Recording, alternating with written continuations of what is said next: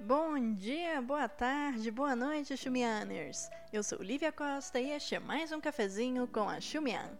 O cafezinho de hoje traz o assunto de destaque da edição 169 da nossa newsletter: a proibição do modelo de trabalho 996, um estranho pedido de uma universidade para que integrantes da comunidade LGBTQI se identifiquem e algumas dicas da nossa adorada sessão Janra. Vamos nessa? Afinal, será o fim de um modelo extenuante de trabalho?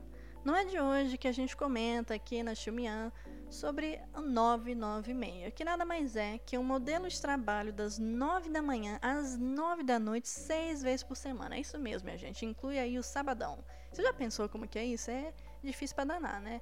Pois bem, para quem já trabalhou na China, até pode não achar isso tão absurdo assim, né? É uma prática muito comum, principalmente no setor de tecnologia, mas é complicado. É, quando eu trabalhei na China, eu estagiei numa empresa de aplicativos, é, eu podia ver isso diariamente, de pessoas full-time trabalhando para Dedéu e mesmo eu, assim, como um estagiária, também trabalhava mais de 8 horas por dia. Pois bem, minha gente, vamos voltar aqui o, o ponto. O ponto é que a Suprema Corte da China afirmou há pouco tempo que este tipo de jornada é ilegal. A medida é muito relevante e impacta um grande leque de atividades. Aqui eu quero chamar sua atenção porque é muito comum a gente ver na mídia ocidental, né, sobre o 996, que, enfim, uma exploração que é terrível, biriri, mas é muito comum se referir ao 996 como pessoas trabalhando em escritórios apenas. E isso não é apenas sobre essas pessoas que têm salários melhores. A gente está falando de uma galera mais precarizada também, de entregadores de comida, motoristas de aplicativo, enfim. Mas agora você pode estar se perguntando, né, como é que vai ser implementado, o que, que é no escopo assim mais geral, essa medida da Suprema Corte.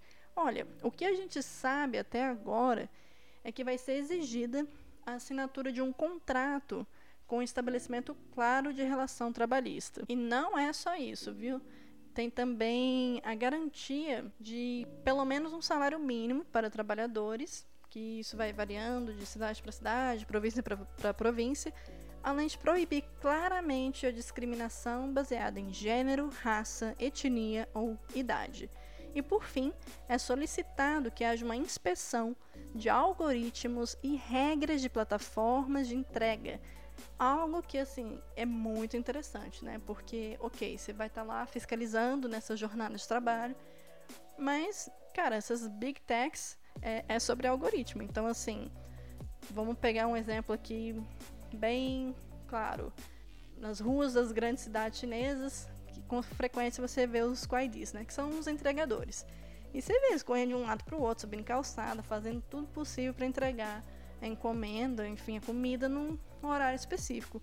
Isso é porque os algoritmos dão metas assim desumanas. Você tem que entregar coisas, sei lá, em 5 minutos, em 3, 4 distritos diferentes. Ok, eu estou exagerando, mas assim, é extenuante e para você conseguir atender essa demanda do algoritmo, você vai muito provavelmente colocar a sua vida em risco. Então, é uma medida muito interessante da Suprema Corte de incluir a revisão dos algoritmos. E se você quiser saber mais, você já sabe onde encontrar, né? Vai lá na nossa newsletter 169, que a gente separou fontes muito boas sobre o assunto. Agora vamos mudar um pouco de assunto. Bom, eu fiz essa voz de dublador, não sei porquê, porque o assunto é meio tenso, na verdade. É uma notícia que causou estranhamento e apreensão de estudantes da Universidade de Shanghai. A instituição quer exigir que integrantes da comunidade LGBTQIA, se identifiquem, sob pretexto da criação de um censo. O assunto veio à tona por meio de um documento que foi vazado e gerou dúvidas de que esse tipo de pedido pode ser, na verdade, a sinalização para um tipo de aconselhamento ou censura. As reações foram intensas e não é de se espantar, né? Há menos de dois meses, mais de 20 grupos estudantis foram banidos do WeChat por se dedicarem a pesquisa de gênero e apoio à causa LGBTQIA. Vale lembrar aqui que o casamento entre duas pessoas do mesmo sexo não é reconhecido na China. Agora é um momento bem mais adequado para fazer a minha voz de dubladora. Vamos ver então os destaques culturais da nossa newsletter 169, que, como de costume, está sensacional, maravilhosa, incrível, única, sem uma única gota de humildade característica da pessoa que vos fala aqui. Mas enfim, gente, vamos aqui. Se você tivesse que chutar qual o maior consumidor de cerveja do mundo, o que, que você ia chutar? Me diz, que país que você acha que é? É claro, né, que você se lembraria do da China, não é mesmo? A gente separou na nossa newsletter 169 quais são as marcas mais consumidas no país asiático, onde cerveja não precisa ser exatamente muito gelada, como estamos acostumados por aqui no Brasil. E se vier quente, meixar, o Fuyan bota uns cubinhos de gelo e tudo fica nos trinques. Outro destaque vai parecer coisa de ficção científica, e assim, gente, para aí, imagina aqui comigo, tá? A China divulgou essa semana que estuda construir uma estação espacial quilométrica. Você já imaginou isso? Eu não consigo nem imaginar. Mas então, a gente deixou lá na nossa newsletter 169 um texto do Asia Times sobre as dificuldades técnicas e políticas para que esse tipo de projeto saia do papel. E já que o assunto é ficção científica, você já leu ou escutou alguma coisa sobre o livro O Problema dos Três Corpos? É um sucesso de público, crítica, venda, enfim. A obra vai virar uma série em breve e é só a primeira de uma trilogia que, entre outros fãs, ganhou até o ex-presidente dos Estados Unidos, Barack Obama. Se você ainda não leu o livro ou quer saber mais sobre, a Xumian é uma mãe, cara. A gente tem um clube do livro e adivinha só qual vai ser a próxima edição? Vai ser sobre o livro O Problema dos Três Corpos. Então tô aqui deixando esse convite maroto, bacana participe do nosso Clube do Livro.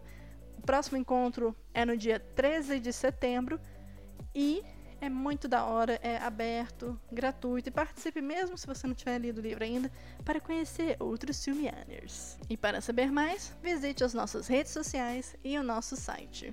E este foi o nosso cafezinho com a Xumian.